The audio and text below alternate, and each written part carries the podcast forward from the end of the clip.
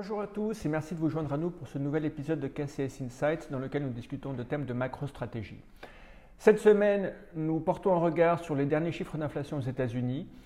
En fin de semaine dernière, l'indice des prix à la production et l'indice des prix à la consommation ont tous deux reflété des pressions haussières continues sur les prix, supérieures aux attentes du consensus et qui ne montrent aucun signe de ralentissement. Compte tenu de la sensibilité des marchés financiers à l'inflation à l'heure actuelle, la persistance de l'inflation constitue un vent contraire.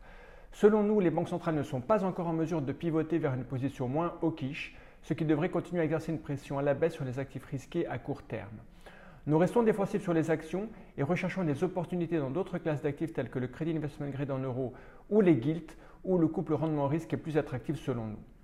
Il y a quelques semaines, nous avons introduit les gilts dans notre allocation d'actifs après une forte baisse et grâce au soutien de la Banque d'Angleterre. D'un point de vue fondamental, la probabilité de défaut du souverain britannique est proche de zéro selon nous. Ces derniers jours, le bras de fer entre la Banque d'Angleterre et le chancelier de l'échiquier a tourné en faveur de la première.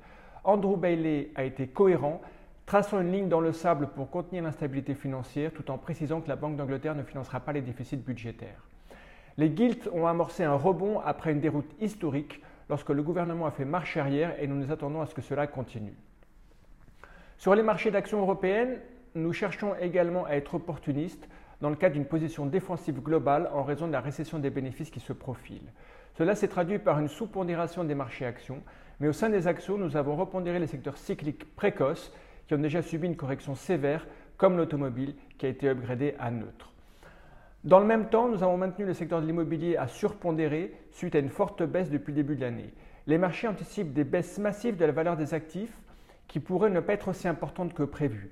Les dividendes sont menacés par les taux de refinancement actuels, mais sur une note positive, les attentes concernant les taux directeurs sont sur le point de culminer et certaines entreprises seront en mesure de répercuter la hausse des loyers et de compenser la hausse des taux.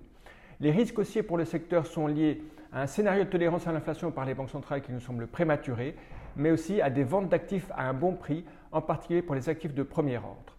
En attendant, la stratégie la plus sûre dans le secteur est d'acheter des sociétés ayant une maturité de dette très longue, un faible effet de levier et des actifs avec un fort pouvoir de fixation des prix. Concernant la semaine à venir, elle sera calme en termes de publication économique, mais très active avec la publication des résultats de grandes entreprises.